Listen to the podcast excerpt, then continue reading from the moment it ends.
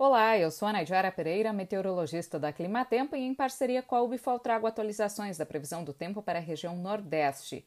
Ao longo desta semana, as instabilidades mais intensas seguem atuantes sobre a faixa norte do Nordeste.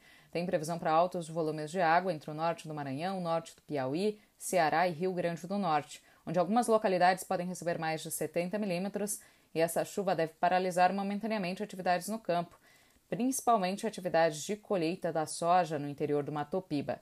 Nas áreas mais ao sul do Maranhão e do Piauí, assim como também no interior da Paraíba, Pernambuco, Alagoas e Sergipe, tem previsão para episódios de chuva de forma mais isolada e com volumes menores de água.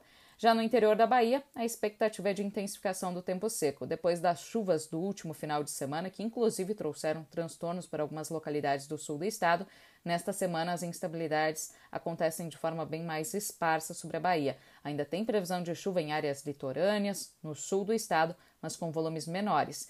Em grande parte do interior da Bahia, a expectativa é de predomínio do tempo seco e elevação das temperaturas.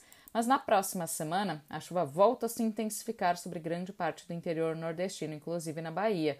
Já a partir do final de semana, as instabilidades devem voltar a se intensificar no sul da Bahia, podem trazer chuvas mais expressivas. Mais uma vez, não se descarta a ocorrência de transtornos, porque o solo já está bastante encharcado. Nas demais áreas do estado, a expectativa é de chuva mais isolada, com menor volume de água.